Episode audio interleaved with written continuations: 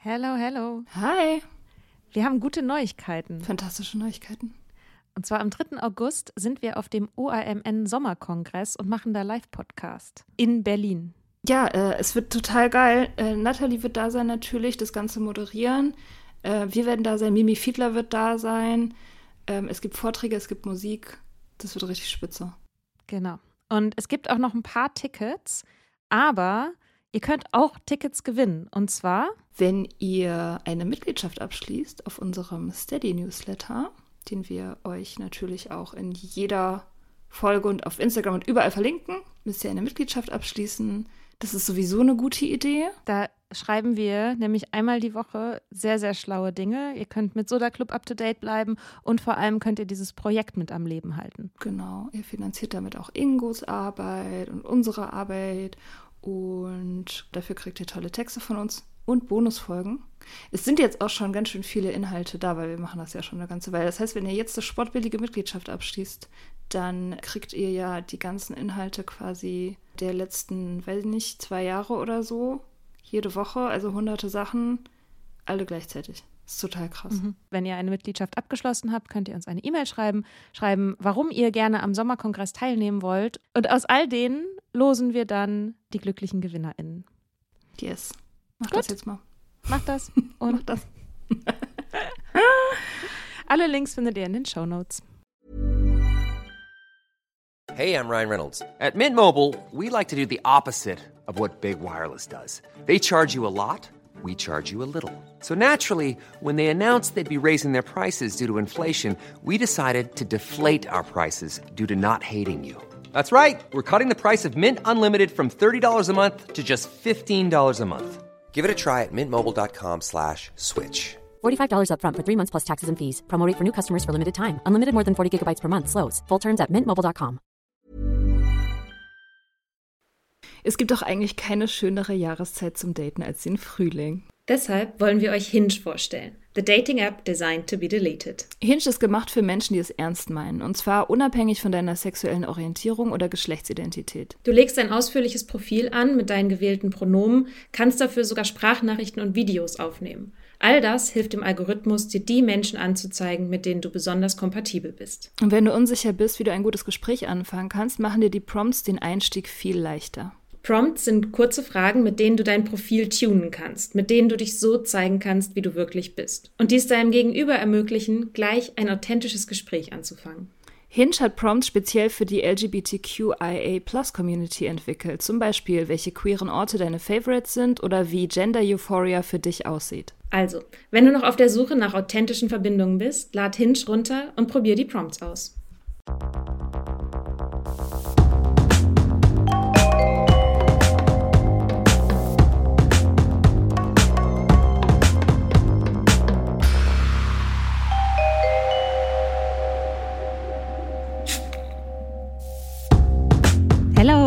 Hi! Na? guten Morgen. Good morning. Ja, es ist morgens. Du bist seit drei Stunden wach, ich seit 15 Minuten. Ja, ich bin noch nicht so ganz, ich bin noch nicht so ganz da. Ich habe sehr schlecht geschlafen wegen der Hitze. Bin immer so aufgewacht und so. Deswegen ist es gut, dass wir dieses Sommerprogramm machen, wo man sowieso nicht so viel denken muss. Wir reden heute über eine Serie, die man gucken kann, wenn es draußen viel zu heiß ist und man das Haus nicht verlassen möchte. Mhm. Und deswegen die ARD-Mediathek anschmeißt. Ja. Die äh, Serie ist seit, ich glaube, erst seit ein paar Wochen, wenigen Wochen, wenigen Tagen draußen. The Dry ist der Titel. Ist eine Miniserie mit, ich glaube, acht, acht Folgen Mhm. oder zehn? Acht, ne? Acht. ähm, eine irische Miniserie über eine Alkoholikerin und was sie so erlebt in der frühen Nüchternheit. Und in AA reden alle davon. Ja, wirklich? Also Ach, alle witzig. bestimmt nicht, aber ich habe ich hab Joe neulich getroffen und die hat erzählt, dass das irgendwie Thema ist überall und so und bei uns auch. Ja. Ja, uns hat eine Hörerin auch geschrieben, die äh, schrieb, ja, ihr werdet bestimmt gerade ständig danach gefragt, wie ihr diese Serie findet. Und ich kannte die einfach überhaupt nicht Mhm. und habe mich gefreut über den Hinweis. Ja. Und dann haben wir gesagt, ja, dann gucken wir die doch mal und reden darüber. Ja. Genau, ja. Wie fandest du die? Gut. Warum?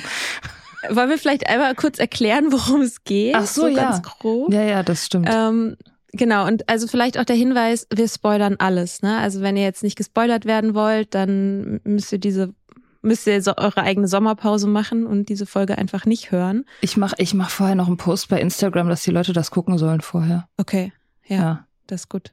Wir könnten auch so eine, mal so eine Watch-Party machen. Reaction-Videos und so. Wir dürfen nicht sowas ankündigen. Neulich, als, äh, als wir gesagt haben, dass wir mal in einen Freizeitpark gehen, da gab es sofort irgendwie eine Riesenwelle.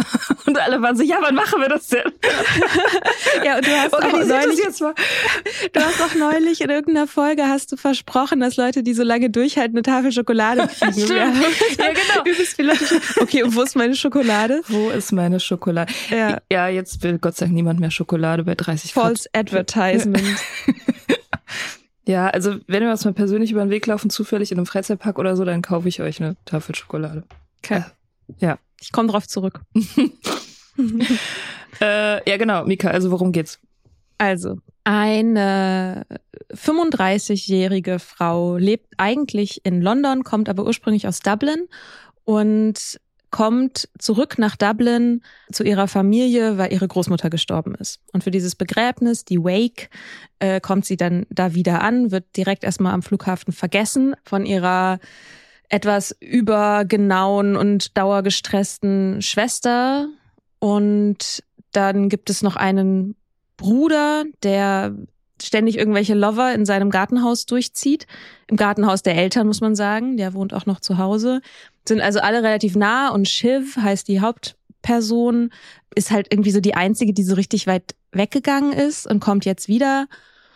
Und man merkt sofort, diese komplette Familie ist übelst dysfunktional.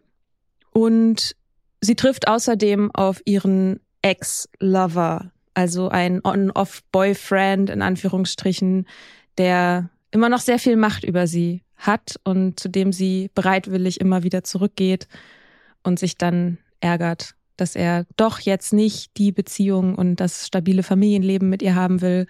Er ist Künstler, sie ist auch Künstlerin, aber anscheinend gerade in einer Schaffenskrise und eben ein halbes Jahr sober. Mhm. Und in den acht Folgen geht's dann, genau, geht's halt darum, um die Beziehungen, die die miteinander haben, um ihre Nüchternheit, darum auch, wie die Familie darauf reagiert und ja, wie sie das navigiert. Genau. Ja. Habe ich was vergessen? Nee. Ach doch, es gibt einen dunklen Fleck in der Vergangenheit dieser Familie, nämlich der, ich glaube, der älteste Bruder ist vor nicht genannter Zeit gestorben. Der hat sich umgebracht. Mhm. Und das muss gewesen sein, als Schiff noch zu Hause gewohnt hat, also wahrscheinlich als sie so ein Teenager oder in den frühen Zwanzigern war. Und sie hat ihn gefunden. Und das ähm, hat so natürlich die komplette Family auf unterschiedliche Arten traumatisiert. Also die sind da alle nicht wirklich mit klargekommen über die Jahre. Und es hat auch niemand darüber geredet. Also der jüngste Bruder wusste zum Beispiel gar nicht, dass das Suizid war, sondern der wusste nur, Mhm. ja, der ist halt irgendwie gestorben. Ja. Ja, genau. Wie fandst du die Serie denn? Ich habe schon gesagt, gut. Ein sehr ähm, differenziertes Urteil habe ich damit gefällt. Ja, ich, ich fand die auch gut. Ich fand die schon sehr. Ja, sie wirkte halt so, als ob Leute, die geschrieben haben, die Ahnung davon haben, ne? Also so kleine Details sind so subtil, dass man denkt, das ist irgendwie von, von Insidern gemacht. Zum Beispiel? Zum Beispiel diese Andeutung, dass das Trinken irgendwie in der Familie liegt. Weil Mhm. ganz am Anfang findet Schiff im irgendwie im, im Schlafzimmer oder im Zimmer von ihrer Oma oder so so ganz viele kleine Schnapsflaschen. Und dann wird aber auf der Beerdigung irgendwie angesprochen, dass die Oma gar nicht getrunken hat, was irgendwie darauf hindeutet, dass die vielleicht auch sober war oder so, weil sie Mhm. halt auch immer sagt, ähm, dass sie, dass die Großmutter sie so unterstützt hat und so. Und die Mutter hat tatsächlich auch irgendwie ein kleines Alkoholproblem. Mm, Ja, oder auch ein größeres. Ne? Das wird ja dann nachher in der letzten Folge, Achtung, jetzt kommen die ersten Mega-Spoiler, ähm, wird das ja auch explizit, wo Ja. sie sich nach einem großen Knall raufen sie sich alle wieder so ein bisschen zusammen in der letzten Folge und bringen Schiff zu einem AA-Meeting und die Mutter setzt sich mit rein. Genau. Also, und ich finde schon, dass es sehr gut irgendwie gemacht ist, wie einfach, wie normalisiert das Trinken in der Familie ist Mhm. und wie alle der Meinung sind, dass es kein Problem ist was ich auch interessant fand, war gar nicht, dass es so diese Stigmatisierung, oh, wir haben jetzt eine Alkoholikerin in der Familie. Ich glaube, das wäre in Deutschland eher sowas, dass man sagt so, ja, aber sag das jetzt irgendwie bloß keinem so. Alle sagen das Wort auch Alcoholic und ganz normal, aber sind halt der Meinung, dass die sich halt einfach nur anstellt und dass sie mal wieder irgendwie übertreibt. Also dass ihr Problem äh, eigentlich überhaupt gar nicht so groß gewesen ist, weil die halt alle so viel trinken. Ja. Vielleicht nicht alle, aber die Mutter auf jeden Fall. Der Bruder ist ständig irgendwie auch dabei, Drogen zu nehmen. Ja. Und das allererste, was sie halt machen, ist für die Wake, also für die Totenwache der Oma, die da noch so aufgebahrt im Wohnzimmer liegt, erstmal einfach Batterien von Schnaps und Wein und allem zu kaufen. Und das ist tatsächlich auch ein, ein Ding in Irland, also diese, diese Totenwache, dass der Körper wird so aufgebahrt und ähm, liegt dann da für ein paar Tage im Wohnzimmer und dann kommen halt Leute über ein paar Tage eigentlich sozusagen immer wieder und können sich verabschieden und es ist traditionell auch ein riesiges Besäufnis. Also zumindest ist das das, was ich von meinen irischen Freunden so mitbekommen habe. Mhm. Naja, also ich glaube, Beerdigungen sind also auch hier ziemliche Besäufnisse. Ja. ja also das, das läuft zwar auch. ein bisschen anders, diese Aufbahrungstradition, das haben wir ja nicht, aber die paar Beerdigungen, die ich bis jetzt miterlebt habe, da ist es immer so, sobald die Person in der Erde ist, werden die mhm. Schnäpse und Weine und Biere entkorkt, so. Mhm. Ähm, weil ich meine, das eine bessere Gelegenheit, sich zu besaufen, gibt's ja nun auch wirklich nicht. als der Tod, den mhm. man ja, also das Nummer eins Verdrängungsthema sozusagen ja. für alle Menschen. Und da ist natürlich Trinken durchaus angebracht. Mhm. Die ganze Anspannung, ja. die ja. da ist, ja. Ja. Ja, die, ja, ja. die Mutter ist halt auch so, so, die ist total geil gespielt, auch finde ich, für die Schauspielerin super und auch diese ganze mhm. Aufmachung von der, dass sie diese komische, so, die hat so eine, so eine etwas durchgerockte 50er Jahre Friese irgendwie und mhm. hat sowas von so einer ja, von so einer etwas durchgepeitschten Hausfrau und wie sie das so macht, finde ich, finde ich sehr, das ist sehr lustig, hat so Com Comedic Value irgendwie. Mhm. Ja, und das ist, äh, das ist wirklich lustig, dass sie das so behandeln, als ob Schiff eigentlich nur so ein, so ein weiß nicht, so ein, so, so ein Wellness-Problem hat. Und die will mal wieder Aufmerksamkeit. Es geht mal wieder nur irgendwie um, ja. Ihr, um sie und, ja. Und das ist auch irgendwie egoistisch, dass sie jetzt nicht trinkt und alle anderen damit belästigt. Mit, ihrer mit ihrem bescheuerten Ehrlichkeitstrip, der irgendwie diese ganze Familie auseinanderlegt. Ja, obwohl das ist ja tatsächlich was, worüber man reden kann, diesen Ehrlichkeitstrip, den sie hat. Also sie ist ja schon, sie ist ihr Leben ist ziemlich im Arsch. Also sie, sie hat ihren Job verloren und deswegen dann auch ihre Wohnung. Also sie hat in so einer WG gewohnt und dann hat sie irgendwie wie war das dann? Oder nee, sie konnte nicht mehr in der WG sein, weil da alle gesoffen haben. Deswegen hat sie dann in der Galerie geschlafen, wo sie gearbeitet hat. Das kam dann raus und daraufhin wurde sie gefeuert. Und dann konnte sich die Miete nicht mehr leisten für ihre Wohnung und hat die dann auch verloren. Ähm, mit der Kunst läuft's natürlich überhaupt nicht. Und sie hat ein halbes Jahr Sobriety als einzigen Rettungsanker sozusagen für ihre Mental Health. Also ihr geht's richtig dreckig. Gleichzeitig hat sie aber schon auch diesen Aktivismus der Early Sobriety total. Also sie will gerne, sie möchte auch gerne in ihrer Familie, dass alles ein einziges großes Meeting ist. Ja. Und das ist natürlich, also ähm, man versteht das. Das, das, in den das ist aber auch furchtbar anzugucken. Ja, es ist schlimm anzugucken. Und es ist natürlich auch so schwer durchzusetzen in der Realität. Also so, ne, so alte Strukturen aufzubrechen mit so einem Brecheisen von heute auf morgen ist meistens nicht so eine gute Idee. Und vor allem, weil man halt auch gerade, also sie ist halt gerade auf diesem Film so, ich, äh, ich hinterfrage mein ganzes Leben und, und, und guck in all die dunklen Ecken rein. Aber das heißt ja nicht unbedingt, dass die anderen dafür bereit sind. Und ich finde, da ist eine, in dieser Art, wie sie Ehrlichkeit einfordert, ist eine ganz große Unehrlichkeit wiederum. Es geht ja eigentlich, geht es darum, erstmal auf der eigenen Straßenseite zu kehren und mhm. bei sich zu gucken und Ordnung zu machen. Und was sie aber macht, ist ja dieses Bedürfnis nach Klarheit und nach Ehrlichkeit auf alle anderen in ihrem Umfeld zu projizieren und an denen zu zerren.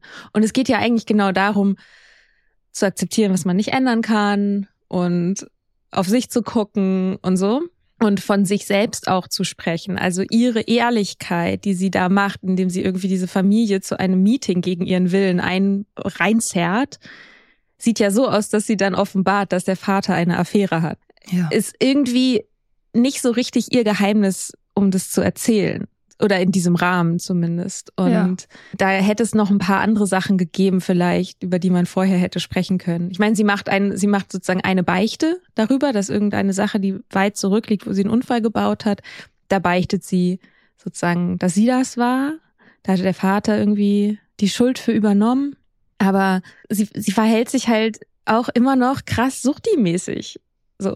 Und Mhm. sehr reckless, also Rücksichtslos. rücksichtslos. Ja. Ich finde sie sehr rücksichtslos. Also auch in Bezug auf sich selbst, aber auch in Bezug auf andere. Ja. Ja, ja, sie ist halt, sie ist halt durch, ne? Sie weiß nicht, wo, ihr der Kopf steht. Also sie macht schon das Richtige, indem sie sich halt als allererstes ein Meeting sucht. Mhm. Ich glaube, wir wurden auch gefragt, ob die Meetings realistisch dargestellt sind, ne? War das nicht Ja, so? das kann sein. Ja, können wir drüber reden. Auch wenn wir nicht gefragt wurden. Sind denn die Meetings realistisch, Mia? Also ich hätte da neulich auch drüber nachgedacht, weil jetzt auch ja wieder diese neue Sex in the City, ähm, diese neuen Sex in the City Folgen laufen und ich glaube, wir hatten auch das letztes Mal, letztes Jahr darüber geredet, über Miranda und ihren Alko ihre Alkoholabhängigkeit, dass sie nie zu Meetings geht und in dieser Staffel geht sie tatsächlich zu einem Meeting und es ist sehr, sehr schick. Also wie alles in Sex in the City, es ist extrem schick. Also es ist wirklich, es sieht aus wie so eine Vernissage oder so in einem, in einem geilen Hotel.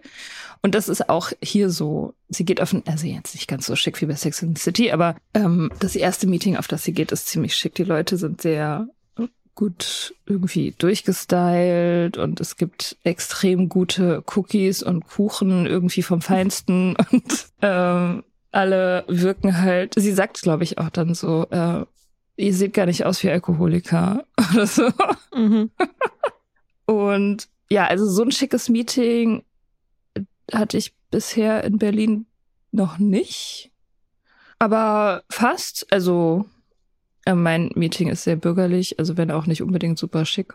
Und dann trifft sie da aber ihre ehemalige Lehrerin. Und die hat überhaupt gar keinen Bock drauf, dass sie da ist, weil sie offensichtlich ein schrecklicher Teenager war. Und ja, und, und irgendwie ihre Lehrerin verbietet ihr dann im Prinzip dahin zu kommen. Das habe ich aber nicht so ganz verstanden. Also, und das fand ich, also das fand ich sehr unrealistisch. Ja. Ich meine, ich will nicht sagen, dass es nicht auch in AA Arschlöcher geben kann, aber dass dass irgendjemandem gesagt wird, wegen deiner Vergangenheit bist du in diesem Meeting hier nicht mehr willkommen, kommt mir sehr strange vor. Das stimmt. Kann ich mir, ich kann mir das nicht vorstellen. Ich kann mir das wirklich einfach nicht vorstellen, dass irgendjemand bei AA einer anderen Person ins Gesicht sagt, wegen dem, was du vor vielen Jahren gemacht hast in deiner Trinkzeit, darfst du nicht mehr in dieses Meeting kommen. Das ist ja komplett absurd. Und völlig gegen, gegen alles, Ja, gegen- AA ja steht. Ja, gegen alle Regeln, gegen alle Traditionen, das könnte diese Person auch gar nicht. Selbst wenn das jetzt jemand machen würde, weil sie immer noch persönlich verletzt ist, hätte die gar nicht die Macht dazu. Also du kannst einer Person nicht alleine ein Meeting verbieten. Also AA kann im Prinzip auch gar nicht irgendwem verbieten zu kommen. So richtig. Also da gibt's eigentlich keine Möglichkeit für und schon gar keine Einzelperson in den Meetings. Und irgendwie, also wenn man so richtig sober ist, dann hat man auch kein Bedürfnis. Also dann ist man ja sowieso in diesem Geiste der Versöhnung und der Vergangenheitsbewältigung und so eh schon, also wenn man in diese Recovery-Meetings geht. Deswegen würde man eigentlich, wenn man an diese Sachen glaubt, auch nicht auf die Idee kommen, sowas zu machen, sondern im Gegenteil würde man eher, weiß ich nicht, halt Wiedergutmachung praktizieren, so, Mhm. weil das ist das, das ist ja eigentlich der, der Katalog, der dann abgearbeitet wird in so einem Ja. 12-Steps-Meeting. Deswegen, aber das war natürlich irgendwie, sie brauchte halt irgendwie einen Grund, um halt da nicht mehr hinzugehen, so, weil sie dann noch das andere Meeting kennenlernen muss. Also in der Handlung Mhm. sozusagen, innerhalb der Handlung. Ja. Weil sie geht dann tatsächlich da nicht mehr hin, sondern sie geht in ein Meeting, was sehr rough ist. auf der Nordseite von Dublin. Genau, es ist halt auch, da wird halt auch so Klassenunterschiede in Dublin werden da dran auch erzählt. Mhm. Ne? Also, dass die Nord, die North Side ist halt die Arbeiter rough, soziale Brennpunktseite eher vom, also der Liffey, der da durchfließt und die Südseite sind halt, die ist halt posch. Mhm. Und das gibt, das merkt man auch immer mal wieder, kommt das vor, also dass zum Beispiel dann ihr Sponsor, den sie dann in der Nord, auf dem Nordseiten-Meeting trifft, die kommt dann in ihr Haus und die sagt auch sowas wie, ich habe vorher die, ich habe vorher die Gegend gegoogelt und äh, das Haus hier ist ja ganz schön klein dafür, was, wie die Preise hier sind oder irgendwie so. Also da wird, dieser, da werden nochmal so Klassenunterschiede irgendwie auf so einer Ebene miterzählt. Mhm. Und ich finde es eigentlich auch ganz schön, dass es so ein, mm, dass sie letztendlich halt in dem Meeting, für das sie sich eigentlich als was Besseres hält, eigentlich sozusagen diesen Anschluss findet und die Offenheit und die Wärme findet, äh, nach der sie sucht und auch die schonungslose Ehrlichkeit so ähm, die aber nicht grausam ist. Also in dem ersten Meeting, das ist ja eher eine Art von, von Grausamkeit. Und da geht es bei der Ehrlichkeit, die ihr da entgegengebracht wird, geht es nicht um sie, sondern da geht es ja um die Person, die ähm, sie von sich wegstößt und sagt, du darfst nicht mehr kommen. Und in dem anderen Meeting ist es halt so, ja, du bist nichts Besseres als wir. Wir sind hier alle, wir sind alle Alkoholiker, Alkoholikerinnen und so. Und das ist aber die Art von Ehrlichkeit, wo es darum geht, dass Schiff etwas erkennt. So. Mhm. Und das fand ich ganz schön eigentlich, aber halt nicht, eben halt nicht so realistisch, wenn es jetzt einfach wirklich um die Darstellung von Meetings geht. Hm. Dieses roughe Meeting, doch, das finde ich schon auch real. Es gibt solche Meetings gibt's halt. Das, ach so, das meinte ich auch nicht mit dem Realismus, sondern dass dieses von dem einen Meeting vertrieben werden so. und äh, ja, ja, dass man vertrieben wird, das ist tatsächlich sehr unrealistisch. Aber das, das diente wahrscheinlich auch so einfach den Schreibenden dazu, diese, dieses, diesen Kontrast aufzumachen zwischen den Klassen auch. Ja, interessant, ne, dass die, äh, dass die Arbeiterklasse immer so als ehrlicher, ehrlicher dargestellt wird, ist auch ein interessanter Aspekt, ne? Mhm. Ja. Ich habe diese Vorurteile auch total, merke ich. Ich würde auch lieber zu so einem Ruffin-Meeting gehen als zu so einem Poschen. Hm. Weil ich auch immer denken würde, das ist irgendwie echter. ich weiß aber auch guten Kuchen zu schätzen. Das stimmt, das stimmt. Aber den kann man ja dann auch selber mitbringen. Ja. Ja, sie geht zu Meetings. Diese Frau, die ihr in dem, in dem zweiten Meeting so ein, so ein etwas ähm, mütterlichen, harten Pep-Talk gibt, die wird dann ihre Sponsorin. Und ob das realistisch ist, weiß ich nicht, weil ich nie gesponsert wurde. Ich habe neulich überlegt oder in letzter Zeit überlegt, ob ich, ob ich mir mal in Bezug auf diese Romantik-Sachen einen Spon Sponsor oder eine Sponsorin suchen soll. Weiß überhaupt nicht, wie ich das machen soll. Habe auch irgendwie keinen Bock drauf, aber mir wurde gesagt, dass es gut ist. Irgendwie, weil diese Schrittearbeit, die man da ja mach, macht oder machen kann, weil man die ja idealerweise mit einem Sponsor oder einer Sponsorin zusammen machen mhm muss. Und ich, mir wurde häufiger gesagt, dass es ohne nicht wirklich geht mhm. oder nicht wirklich Sinn macht. Ich habe allerdings, so genau wie Schiff auch, Probleme mit diesem jemand sagt mir, was ich tun soll, Ding. Irgendwie. Das ist mhm. irgendwie so gegen meine Natur. Ja, und Schiff hatte auch Stress mit. Die sollte eigentlich Schrittearbeit machen, macht es aber nicht so wirklich. Sie fängt immer so ein bisschen an, in ihrem Notizbuch rumzuschreiben, aber sie kriegt das kriegt das nicht wirklich hin. Stattdessen fängt sie wieder was mit ihrem Ex an. Finde ich auch relativ realistisch. Absolut. Also dieses ganze, also das ist, das, das ist das Realistische an dieser ganzen Geschichte, finde ich. das ist diese Liebessache. Ja. Ja. ja. Also auf, auf mehreren Ebenen. Also, dass sie, der Typ ist auch sehr gut besetzt, finde ich. Erinnert mich so krass an meinen Ex, den Russen. Ich habe ich, ich hab auch, genau als ich, das, als ich den beiden typ. so zugeguckt habe, dachte ich so, ja, okay, krass, ich war halt, ich war beide dieser Personen. Nicht Stimmt. in diese, nicht so extrem, aber ich war beide. Ja, ja, same. Ja. ja. Der taucht schon in der ersten Folge auf, bei der Beerdigung. Hat immer einen Hut auf. Irgendjemand sagt, never trust a man with a hat. Wirklich wie mein Ex. Ähm, ihre Schwester nennt ihn Mr. Big. Mhm. Da weiß man schon alles, was man wissen muss. Ne? Also die waren halt nie zusammen, haben aber eine starke sexuelle Bindung offenbar gehabt und eine On-Off-Beziehung, äh, wie das bei toxischen Beziehungen häufig so ist. Und er ist natürlich ein Bad Boy und ein großer Trinker, genau wie sie. Und er ist die Person, ich glaube, die einzige Person, der Schiff ihre Sobriety verheimlicht. Mhm. Sie küssen sich in der ersten Episode, logischerweise, und sie erzählt es keinem. Totales Suchti-Zeichen. Also wenn du mit irgendwem rummachst, der offensichtlich schlecht für dich ist und du es dann hinterher niemandem erzählst, heißt es, diese Person ist genau wie der Drink für dich.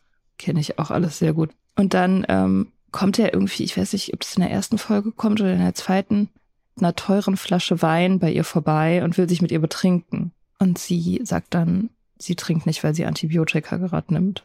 Und er ist total enttäuscht und geht. Also der will halt nicht alleine trinken und geht dann und sagt, äh, sag Bescheid, wenn du wieder trinkst. Genau, weil du dann bist du lustiger. Mhm. Bist nicht lustig, wenn du nicht trinkst.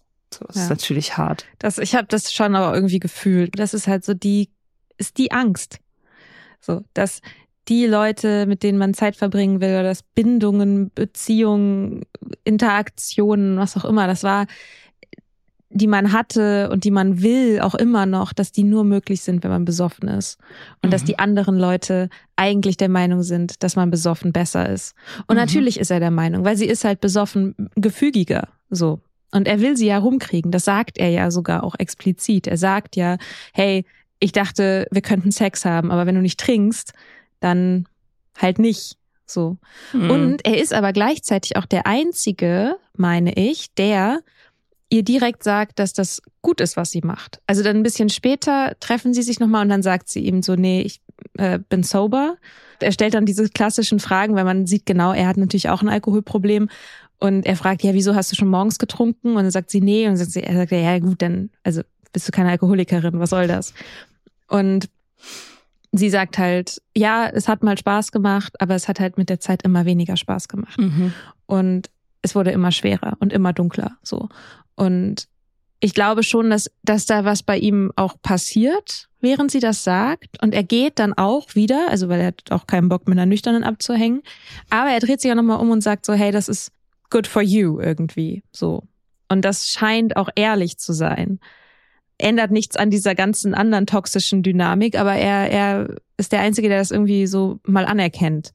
Mhm. Ja, ich meine, es hindert ihn ja auch im weiteren Verlauf nicht daran, tatsächlich was mit ihr anzufangen. Mhm. Und dieses Ganze irgendwie, ja, dass man Angst hat, dass die Leute nicht mehr mit einem abhängen wollen, weil man nicht mehr trinkt. Das ist natürlich auch eine Angst, die man sich dann im, im Verlauf, also in, in dem ganzen Nüchternheitsverlauf selber bestätigt. Weil man ja sich genau die Leute aussucht und genau von den Leuten diese Bestätigung haben will, von denen man sie garantiert niemals bekommt. Also es gäbe ja eine Million Menschen, die einem sagen, so ist es besser, wenn du nicht trinkst, oder du bist so, sogar more fun, wenn du nicht trinkst. Aber man sucht sich natürlich genau die Person, die das halt nicht macht. Das ist ja, ist ja ein ganz klassisches Ding, auch mit diesen, mit dieser, ja, keine Ahnung, mit dieser zweiten oder mit dieser Ersatzabhängigkeit mit diesen Typen. Das ist ja letztendlich mhm. wie eine Analogie.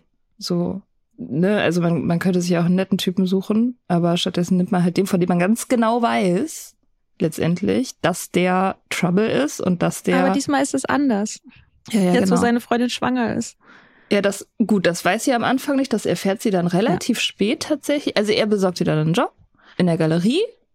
Und das ist die Galerie, die Kuratorin oder ich weiß nicht, wie das heißt, Galeriemanagerin ist, ist so eine deutsche, patente, Motorradfahrende, schwangere Frau, die so 40 ist. Und ich, wie kriegt sie raus, dass die zusammen sind? Durch sie? oder zufällig, ich weiß gar nicht mehr. Auf jeden Fall sagt er ihr das nicht. Er sagt ihr nicht, dass er mhm. der Vater ihres Kindes ist, sondern das kriegt sie dann irgendwann so mit, so on the fly. Und das schockiert sie natürlich auch total. Und ich meine, für ihn, ne, sie ist halt ganz klar irgendwie so eine Art Mutterfigur für ihn und so ein Fels in der Brandung. Also sie ist halt solide und stabil und da ist halt keine, keine Leidenschaft großartig, da ist nicht viel Intensität in der Beziehung, aber sie erdet ihn halt. So, deswegen ist er mit ihr zusammen. Aber es hindert, also das ist natürlich klar, dass er dann, dass er früher oder später wieder was mit seiner alten Flamme anfängt, weil da ist halt die Intensität. So, in, die, in dieser Hinsicht sind die halt beide irgendwie süchtig. Diese, dieser Wunsch von ihm auch noch anerkannt zu werden oder dass er sie auch irgendwie nüchtern noch aufregend und toll findet oder ne, von wem, von wem man auch sich wünscht, dass die Nüchternheit anerkannt wird. Das ist ja aber auch genau so ein Stadium, in dem sie ist, dass sie halt die alte Identität noch nicht losgelassen hat, dass mhm. sie noch eigentlich das Leben einer Trinkerin führen will, bloß eben ohne den Drink. Also so, sie hat auf der einen Seite hat sie, hatte sie diese Einsicht, aber diese ein, aber die ist halt noch nicht wirklich tiefer eingesunken. Ne? Also auch diese ganze, diese ganze Sache mit der Ehrlichkeit und dass sie das mit der Inventur nicht hinkriegt und dass sie zwar irgendwie weiß, ja, sie ist halt alkoholfrei, aber sie ist halt nicht nüchtern. Mhm. So, und das ist halt auch diese ganze Dynamik mit diesem Typen, ist halt genauso nicht nüchtern, sozusagen. Ja, nee, überhaupt nicht. Es, ist, es gibt ja auch in den Meetings immer wieder ist die Rede von emotionaler Nüchternheit und das, äh, das Aufhören mit Trinken ist sozusagen ein wichtiger Schritt, so. Das ist so dieses Fundament für alles. Aber es, es bedeutet halt noch lange nicht, dass man emotionale Nüchternheit erreicht. Und emotionale Nüchternheit zu erreichen ist halt viel kleinteiliger und viel, ja, viel schwieriger und viel schwerer greifbar auch so als Thema. Und an mhm. dieser Beziehung mit dem Typen sieht man, es ist sie halt überhaupt nicht. Sie wird halt sofort verrückt. Also die, die, sie fängt halt was mit ihm an, dann ist es super leidenschaftlich. Das fängt irgendwie damit an, dass sie in so ein Restaurant gehen und dann irgendwie die Rechnung nicht bezahlen, in so einem super schicken Restaurant die Rechnung nicht bezahlen, was sie offenbar früher gerne mal gemacht haben. Dann wegrennen und so. Und dann fängt sie was mit ihm an und das ist sehr, sehr intens. Ich finde, das ist auch gut umgesetzt. Mhm. So wie sie halt am Anfang diese Gefahr gut findet und dann aber auch gleich diese Liebesgefühle kriegt. Ähm, und diese scheinbare Nähe sozusagen sofort auch wieder entsteht, die man ja auch hat, wenn man, wenn man sich jemanden schön trinkt, in Anführungsstrichen. Ne? Also da hast du instant falsche Intimität irgendwie. Also die haben sich irgendwie seit Jahren nicht gesehen. Das war eigentlich auch immer scheiße. Aber dann haben sie halt so goldenes Licht im Bett und große Vertrautheit und intensiven Sex und so Zeugs. Ähm, und das ist halt so ein, so diese Idee halt, dass man einen Schalter umlegt und dann Liebe und Intimität sozusagen angeknipst wird, ohne dass mhm. irgendwelche Voraussetzungen dafür, dafür erfüllt werden müssen oder so. Und in, in dieser Darstellung sieht man halt mega, dass sie gar nicht emotional nüchtern ist, sondern sie geht sofort mit dem Flow. Sie versteckt sich, betrügt alle, belügt alle, belügt wirklich alle, die um sie rum sind, dass sie nicht mit dem rumgemacht hat und so und kommt auch in sehr gefährliche Situationen und ja, wird halt high davon letztendlich. Mhm. Ich finde so eine Szene, die fand ich sehr gut, wo sie am nächsten Morgen in seinem Atelier stehen und man merkt, dass bei ihr diese Liebesgefühle noch an sind oder mhm. wieder an sind. Und sie ist noch so ganz weich und zart und zärtlich und so so zugewandt. Und man merkt so richtig, wie bei ihm aber die Mauern schon längst wieder hochgegangen sind, mhm. weil er hat ja jetzt das, was er da wollte. Und deswegen wird er er wird plötzlich wieder unverbindlich. So er hat gestern Abend hat er gesagt hey wir erobern zusammen die Welt und am nächsten Morgen sagt er halt, na, mal gucken, vielleicht müssen wir nächste Woche mal sehen. Momentan ist mein Terminkalender noch ganz schön voll. Also mhm. so die Art der, der Kommunikation legt er da an den Tag. Und das, ja, tat mir, tat mir ein bisschen leid für sie. Ja. So, aber es ist halt klassisch.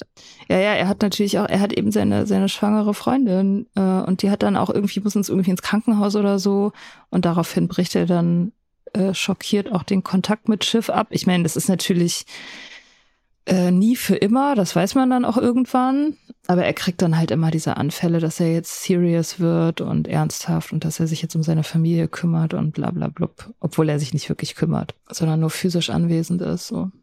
Naja, seine Familie ist halt immer die Möglichkeit, wieder Schiff auf Abstand zu bringen. Ne? Also, damit ich sie nachher wieder zu mir ranziehen kann. Mhm. Ich muss sagen, ich fand die letzte Folge schwierig so, also schwierig ist immer, naja, keine Ahnung. Also, aber irgendwie hätte ich mir das anders gewünscht. Also sie wird rückfällig und kreuzt dann auf dieser Verlobungsparty ihrer Schwester auf, hält dann besoffene Rede und ich, mir war das alles, mir war das alles ein bisschen too much und ein bisschen offensichtlich. Wie, mhm. wie ging es dir damit? Ja, also das ist natürlich unrealistisch. Also Rückfälle, glaube ich, sehen jetzt nicht unbedingt so aus.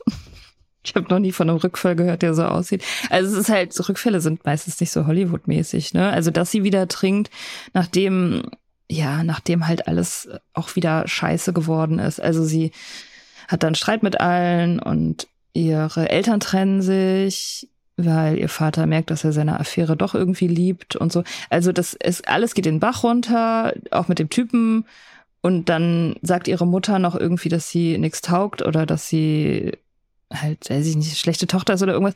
Und sie hört das zufällig. Und das ist sozusagen der Tropfen, der das fast zum Überlaufen bringt. Und dann trinkt mhm. sie wieder. Das, das fand ich realistisch. Genau, das, das würde ich. Die Flasche Wein steht im Kühlschrank, das Glas ist schon, steht schon bereit. Sozusagen in diesem Haus ist alles bereit gemacht ja. für ihren Rückfall. Also ja. das fand ich, auch wie er sich angekündigt hat und dann, dass sie irgendwie ein Glas sehr schnell trinkt, den Rest wegkippt und das Zimmer verlässt. So, das fand ich, das fand ich eine gute Szene. Mhm.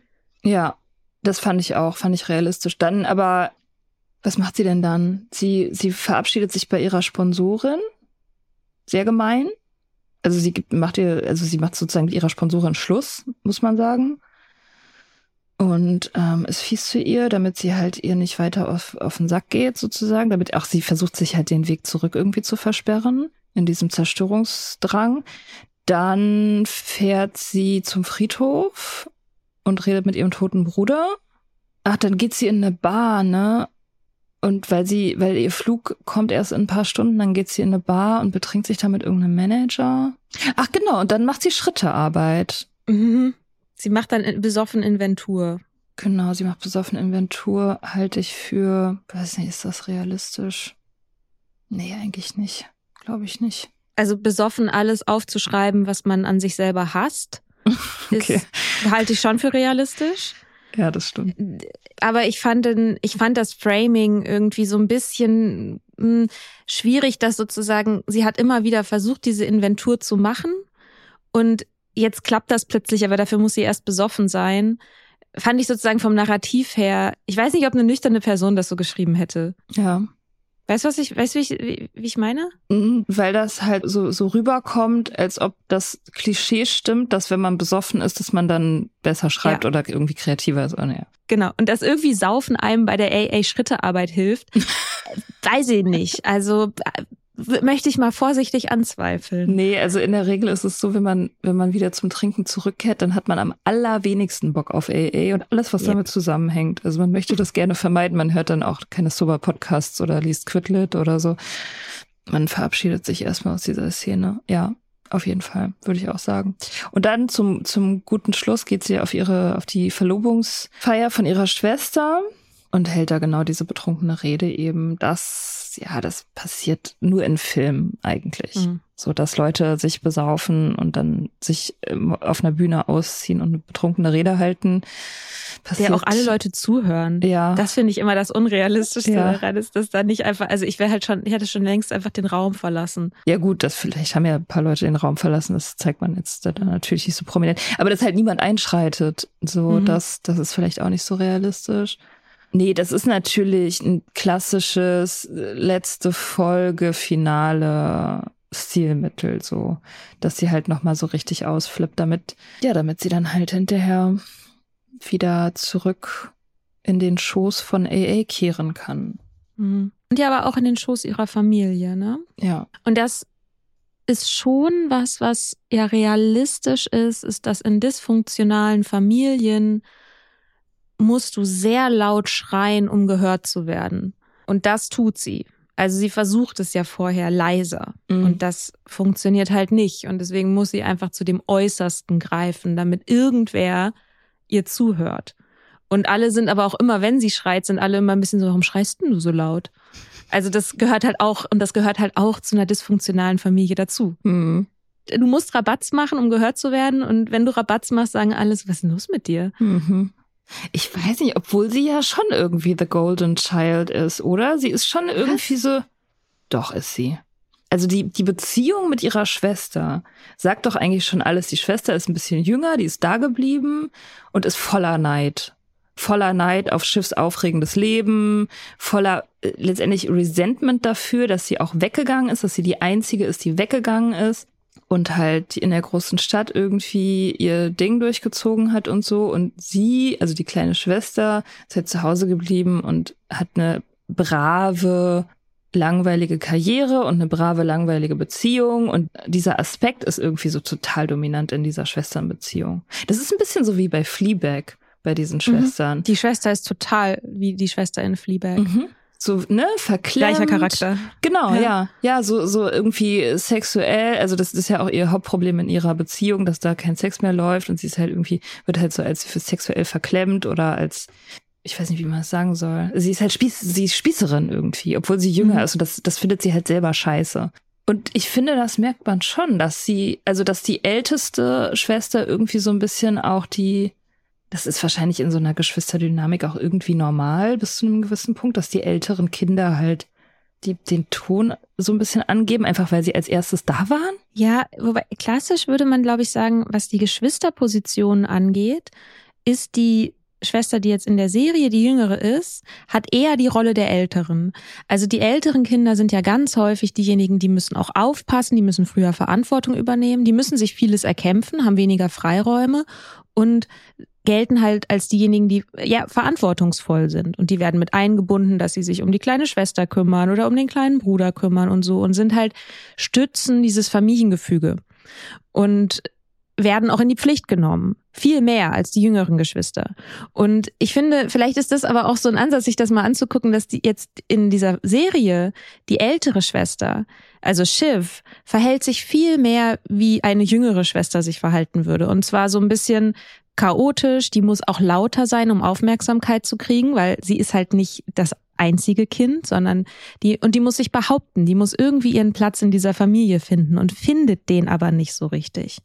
Und das ist auch so ein Klassiker bei jüngeren Geschwistern, die ja auch sehr feine Antennen haben und sensibel sind dafür, weil, weil sie eben in eine bestehende Dynamik reinkommen und darin eben diesen Platz finden müssen. Und deswegen, eigentlich finde ich, verhält sich die jüngere, jüngere Schwester von Schiff, als sei sie eine ältere Schwester. Aber man könnte vielleicht auch sagen, dass dieser, dass diese Rolle der jüngeren Schwester, die ja durchaus auch entlastend sein kann, in dieser Serie der Schwester von Schiff verwehrt wurde, weil Schiff einfach so chaotisch war und diese ganze Verantwortung nicht übernommen hat und sich verpisst hat und deswegen sozusagen jetzt ihre jüngere Schwester so diese, diese komische Verantwortung übertragen wurde. Mhm. Na, die Jüngere, sie versucht halt durch die Verantwortung, die sie übernimmt und durch dieses ostentative Erwachsensein auch Wert zu schöpfen. Also sie, sie versucht ihren Selbstwert darauf zu bauen, dass sie halt diejenige ist, die verantwortungsbewusst ist. Sie ist diejenige, die eine lange Beziehung führt, die es geschafft hat, einen anständigen Job zu machen und so. Sie hat Erfolg, aber sie kriegt nicht wirklich die Anerkennung dafür, die sie sich mhm. wünscht, sondern, sondern sie eigentlich ist sie trotz all diesen Sachen, die sie auszeichnen müssten, so ein bisschen ja, weiß ich nicht. Ich, ich finde, man hat mega das Gefühl, dass sie neidisch und missgünstig ist. Mhm. So, und das erinnert mich auch total an die, wie die Beziehung in Six Feet Under zwischen den beiden älteren Brüdern geschrieben ist. Es ist nämlich genau das Gleiche. Der Ältere verlässt relativ früh das Elternhaus und der Jüngere bleibt da, um das Familienbusiness weiterzuführen und ist halt mhm. halt super verantwortungsbewusst, super vernünftig erwachsen, all diese Sachen.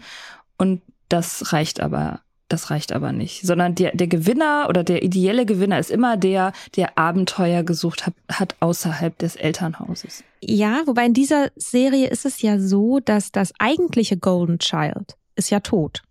Ja, das also stimmt. derjenige, der immer der Liebling war, der ist tot. Hm. Und das heißt, alle anderen müß, mussten immer gegen diese Aufmerksamkeit, die ihm zuteil wurde, als er noch gelebt hat, ankämpfen. Und dann natürlich gegen dieses Erbe eines Kindes, das nicht mehr da ist. Der kann ja auch gar nicht mehr verkacken.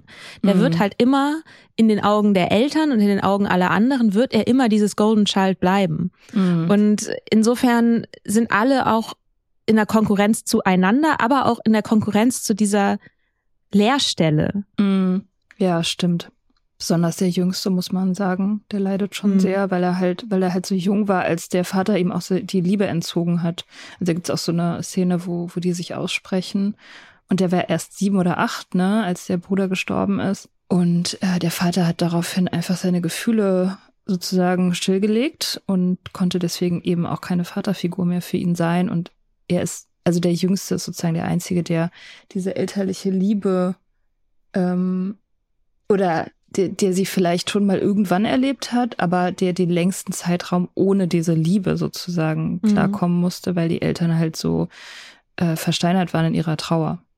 Macht auch Sinn, dass er also sex- und liebessüchtig ist, ein Lover nach dem nächsten hat, aber keine Beziehung ja wirklich eingehen kann, die tiefer geht. Ja, das haben sie ja irgendwie auch alle. Na, obwohl, na, die mittlere. Das ist ja auch eine Beziehung, die, in der sie nicht miteinander reden.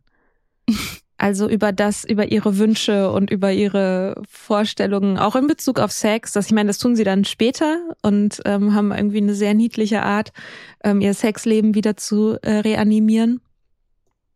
Das fand ich irgendwie cute. Ja, das ist cute, aber ich bin da nicht so optimistisch, ehrlich gesagt, dass das, dass das wirklich die Lösung ist. Also die haben halt überhaupt keinen Sex miteinander und, und sie ist auch deswegen zunehmend verzweifelt. So verzweifelt, dass sie mit ihrem mit irgendeinem so Vorgesetzten, schmierigen Typen äh, auf, auf ihrer Arbeit was anfängt oder das zumindest versucht, aber es klappt nicht so richtig. Ja, dann reden die halt irgendwann da doch drüber und, und schwingen dann aber sofort ins andere Extrem, so dass sie dann irgendwie planen, mit allen möglichen Leuten irgendwie so Dreier und Vierer zu haben und, und irgendwie so völlig exzessiv zu werden, obwohl sie ja noch nicht mal miteinander Sex haben, so. Mhm. Also denke ich mir aus so, hm, weiß nicht ob mhm. das jetzt wirklich so klappt. Und dann haben sie noch diese Verlobung im Affekt. Mhm. Also es ist irgendwie so, es ist kurz vor Trennung und sie rettet dann das dadurch, dass sie ihn fragt, ob er sie heiraten will, wo ich auch denke, so mein Gott, ey, was ist mit euch los mit der Heiraterei dauernd? Das ändert gar nichts. Es schafft kein Problem aus der Welt. Nee, es macht sie nur größer und ja. bürokratischer. Ja, und insofern haben die alle irgendwie ihr Ding mit Bindung am Laufen. Also der Jüngere und die Ältere sind halt offensichtlich bindungs unfähig oder, oder binden sich halt nur mit Leuten, mit denen das nichts werden kann oder stoßen halt jegliche Bindung ab und die mittlere versucht halt in so einer scheinbar sicheren Beziehung ja, sich abzusichern irgendwie emotional. Die Beziehung ist aber eigentlich nur unflexibel und nicht lebendig, so. Was, was im mhm. Grunde irgendwie ne, auch eine Art von Bindungsangst ist, so. Ja, haben alle Angst vor Intimität. Ja. Alle Angst vor Ehrlichkeit. Ja. Macht Sinn, dass das in der Familiendynamik weitergegeben wird. Ja, wie das Trinken. Hm. Was ich ganz schön finde an der Serie ist, dass dieses ähm, Outsider-Dasein, also auch von Schiff, auch nochmal so thematisiert wird, weil das, glaube ich, auch eine Erfahrung ist, die viele, also viele junge Iren und Irinnen auch machen, ähm, dass sie weggehen für eine Zeit und dann wiederkommen. Also Irland ist ja auch ein ganz klassisches Auswandererland und dieses Wiederkommen und sich wieder zurückfinden in diese alten Strukturen, die ja durchaus auch weil Irland irgendwie so klein ist und weil die Familien so groß sind und alle irgendwie miteinander verwandt sind, schwierig sein kann und dann auch schon das nicht nicht zu trinken. Du bist damit ausgeschlossen von ziemlich vielen sozialen Ereignissen. So in Deutschland natürlich ist es genauso. Mhm. Ähm, ich habe mich gefragt, ob das in Irland noch mal stärker ist. Also in der Serie finde ich, wenn man die so guckt, könnte man meinen, dass das da stärker ist als hier. Ja. Ja, weiß ich nicht. Also ich meine, du kannst es besser beurteilen als ich, aber ich würde mal sagen, dass wenn, also es ist immer dann stark, wenn du halt aus einer Familie kommst, wo das stark ist. Weil dann ja. suchst du dir die Leute, also auch später, du, du tendierst dann dazu eben, so wie wir alle ja immer unsere Familienkonstellation nachspielen, unser ganzes Leben. Ähm, Mia verdreht die Augen, während sie das sagt. ja, ja, ja, ich habe ja gerade irgendwie diese, diesen Prozess selber am Laufen irgendwie, wenn ja. Familienstrukturen und so. Es ist halt wirklich so, also du, du, du, du spielst halt immer das nach, was du gesehen hast in frühester Kindheit, es sei denn, du deckst es halt auf und machst eine aktive Arbeit, um das zu dekonstruieren. Dann kannst du das ändern. Aber der Default ist immer, wir machen das, was unsere Familie gemacht hat, was die uns gezeigt haben. Und dann ist es natürlich, auch wenn du aus so einer Familie kommst, wo das Trinken offensichtlich irgendwie so durchfließt, so in der, in der Familiengeschichte verankert ist, dann ist dein Leben halt auch so. Dann ist deine mhm. Welt so. Und ich glaube, wahrscheinlich auch irgendwie so ein bisschen egal, wo man lebt. Also ich meine, klar, wenn es ein Hochkonsumland ist, ist es dann noch mal einfacher, aber ich glaube, das würde überall zutreffen. Man sucht sich ja. dann überall seine Trinker, trinkende Entourage irgendwie. Und ich habe das bei mir auch erlebt. Ich habe irgendwie erst so, als ich nüchtern wurde oder in meinen späten Zwanzigern überhaupt erst realisiert, dass es halt Familien gibt, viele Familien gibt, überall in diesem Land, in dieser Stadt, wo eine völlig andere Kultur praktiziert wird. So. Mhm. Und mit denen habe ich halt so wenig zu tun gehabt, dass die einem auch vorkommen, als wären die aus einem völlig anderen Kulturkreis. mhm. Obwohl es eigentlich der gleiche ist. Ja, deswegen, keine Ahnung. Ja, ich glaube, was, was in Irland vielleicht stärker ist, ist diese, ist es so die Kneipe als Wohnzimmer. Mhm. zu sehen. Das ist was sehr Männliches da auch. Also traditionell war es ja auch so, dass Frauen der Zugang zu Pubs versperrt war. Und dann gab es so einen kleinen, in manchen Pubs gab es so einen kleinen Bereich, der heißt Snook. Das ist so ein abgesperrter Bereich irgendwie, wo, wo dann die Frauen trinken. Ernsthaft? Ähm, ja, ja, es Boah. gibt noch. Ähm, oh Gott, oh äh, ich war, ich war mal in einer Kneipe, wo es das noch gab. Also nicht für, nicht mehr, wo die Frauen nicht mehr sitzen mussten, so ne, aber wo es halt diesen Bereich noch gab. So. Aha. Krass. Irgendwo auf dem Dorf in West Cork irgendwo. Äh, also gibt es bestimmt auch noch mehrere, also diese traditionellen alten Pubs, aber die sind ja auch so gemacht, dass zum Beispiel, dass du halt auch nicht reingucken kannst. Also diese, wirklich diese traditionellen Dinger so. Es ist eine Geschichte, die habe ich mehrfach von Freunden und Freundinnen gehört, dass die halt von ihrer Mom losgeschickt wurden, um den Vater aus der Kneipe zu holen. Mhm. Und ja, weil halt auch Frauen, ne, gehörte sich nicht für Frauen da reinzugehen so und der, der Mann versäuft das Haushaltsgeld und so ja, ich weiß nicht, also ich habe irgendwie das Gefühl, und das liegt aber vielleicht auch einfach an mir, in welchen, in welchen Zirkeln ich da gelandet bin, als ich dort gelebt habe, weil ich habe natürlich, ich habe in einer Bar gearbeitet. Ja. So, ich habe die Leute, die ich kennengelernt habe, habe ich in Kneipen kennengelernt. Und deswegen war mein Leben ja auch sehr fokussiert auf andere Menschen, die auch in Kneipen andere Leute kennenlernen. So. Mhm. Und das habe ich aber in dieser Form in, in Deutschland halt nicht erlebt. Ne? Also, dass man wirklich, das ist so eine Community ist, dass man da immer, triffst immer dieselben Leute, hat was von Wohnzimmer, ein festeres soziales Netz. Also ich will nicht sagen, dass das hier nicht auf Dörfern auch so ist oder sein kann. Ne? Es ist hat natürlich auch ein bisschen was so mit der Struktur so in Irland zu tun, dass du halt nicht so viele große Städte hast, sondern halt ja, viele kleine eben. Und ähm, ich meine, Dublin als die größte Stadt hat, ich müsste jetzt lügen, so eine, weiß ich nicht, eine halbe Million oder inzwischen vielleicht knapp eine Million. Mhm. Und insgesamt halt ungefähr ein bisschen weniger Einwohner, nee, ein bisschen mehr Einwohner, glaube ich, als Berlin.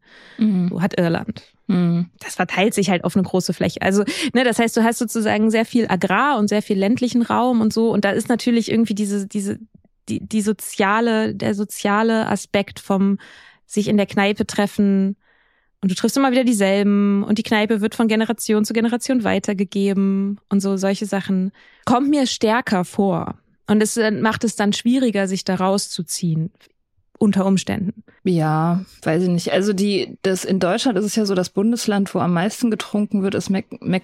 Und ich würde sagen, da ist es halt auch so, mhm. dass es da eher dörflich ist und auch eher äh, nicht so viel Geld da ist, natürlich. Und da ist es höchstwahrscheinlich, also ich meine, ich habe da nie gelebt und ich kenne da auch keinen, aber ich würde mir denken, dass es da so ähnlich abläuft, dass halt irgendwie, mhm. dass, dass, dass du halt irgendwie, wenn du da in irgendeinem Dorf oder einer Kleinstadt aufwächst, keine Ahnung, wo halt, wo es halt eher deprimierend ist, dass du halt die Option hast, wegzugehen. Und wenn du nicht weggehst, dann ist dein soziales Leben wahrscheinlich auch um eine Bar irgendwie oder einen, einen ja. Ausschankort organisiert. Und in Berlin, muss ich sagen, habe ich ebenfalls so gelebt. Also es war jetzt nicht so, dass da die Bars von Generation zu Generation weitergegeben werden, natürlich. Aber es war schon so, meine komplette Jugend habe ich an Orten verbracht, die als komplette soziale Ökosysteme mhm. um eine Bar herum angeordnet Stimmt. waren, wo ja. das wirklich genauso war. Du siehst immer die gleichen Leute, du musst dich mhm. nicht anmelden, du gehst einfach hin auf einen Drink und da triffst du halt deine Leute, deine Gang. So, und das, da ist, ich meine, in Großstädten ist es wahrscheinlich dann noch mehr auch mit harten Drogen verknüpft und mit Wahlverwandtschaften und mit irgendwie Clubkultur, also zumindest ist es in Berlin so, aber prinzipiell ist es genau das Gleiche. So, du hast halt deine, deine Familie ist halt da es ist ja auch ein bisschen witzig, dass jetzt Schiff London verlässt, weil sie da mit dem Trinken bei in ihrer WG nicht klargekommen ist. Also sie geht ja, sie verlässt ja einen Ort, weil da so viel getrunken wird, um dann da bei ihrer Familie zu sein, was wo auch viel getrunken wird. Wo auch viel getrunken wird. Ja. Ja, ja, total. Aber ich meine, sie hat auch irgendwie keine Wahl, ne? Das ist halt auch das Ding. Mhm. Sie hat halt nowhere else to go, weil alles andere ist halt den Bach runter. So, die Familie ist das Letzte, wo sie noch hin können. Ja, es soll eine zweite Staffel geben. Ja, habe ich auch gelesen. Mal gespannt, wie sie ja. sich von ihrem Rückfall erholt. Ja. Ja, sie ist äh, dramatisch rückfällig geworden und jetzt ist die Frage, wie geht's weiter? Sie muss halt dann Schrittearbeit machen, würde ich sagen. Sie muss sich mehr an ihre Sponsorin halten und um Himmels Willen die Finger von dem Typen lassen. Mhm. Mal gucken, ob das klappt. Ähm, sie sagt ihm ja, während ihres Rückfalls sagt sie mir, was er für ein Lauch ist. Was ich auch relativ unrealistisch finde. Eigentlich während des Rückfalls äh, zieht man den dann noch eher durch, als dem zu sagen, was er für ein Lauch Ja, ist. das dachte ich nämlich auch, dass ich so dachte, warum müssen diese Momente von Ehrlichkeit jetzt gerade im Suff passieren? Das macht für mich keinen Sinn. Nee, das, das ist tatsächlich auch wirklich nicht realistisch. Also wenn man, wenn man in so einem Zerstörungsmodus ist, dann, dann vögelt man den Typen eher, als dem zu sagen, dass er einem moralisch unterlegen ist. ja, Ja. Ja, ihr könnt uns ja in den Kommentaren zu diesem auf Instagram sagen, was ihr von dieser Serie haltet. yes. Ob wir irgendwas ganz Wichtiges vergessen haben. Ob die Meetings da, ob die Meetings realistisch sind, ob ihr unsere Meinung wiederum realistisch findet, dass sie ja irgendwie schon realistisch und manchmal aber auch nicht. Ja. Und erzählt mir bitte von euren Sponsorschaften, falls ihr gesponsert werdet oder jemanden sponsert. Ich bin daran irgendwie interessiert. Schreibt, schreibt dazu. Oder macht Sprachnachrichten dazu. Wieso, wie findet man Sponsor? Ist die Sponsorschaft realistisch dargestellt in der Serie? Ich bin da gerade dran interessiert. Okay. Cool. Dann Dann see you next week. Nächste Woche. Bye. Ciao.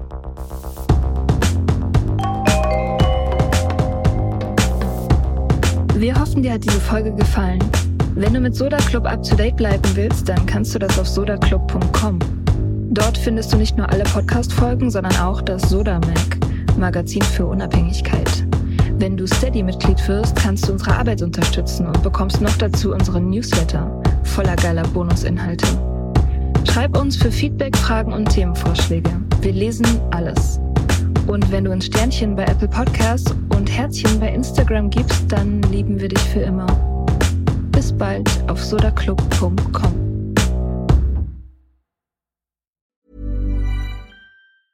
Mom deserves the best, and there's no better place to shop for Mother's Day than Whole Foods Market. They're your destination for unbeatable savings, from premium gifts to show-stopping flowers and irresistible desserts. Start by saving 33% with Prime on all body care and candles. Then get a 15-stem bunch of tulips for just $9.99 each with Prime. Round out Mom's menu with festive rosé, irresistible berry chantilly cake, and more special treats. Come celebrate Mother's Day at Whole Foods Market.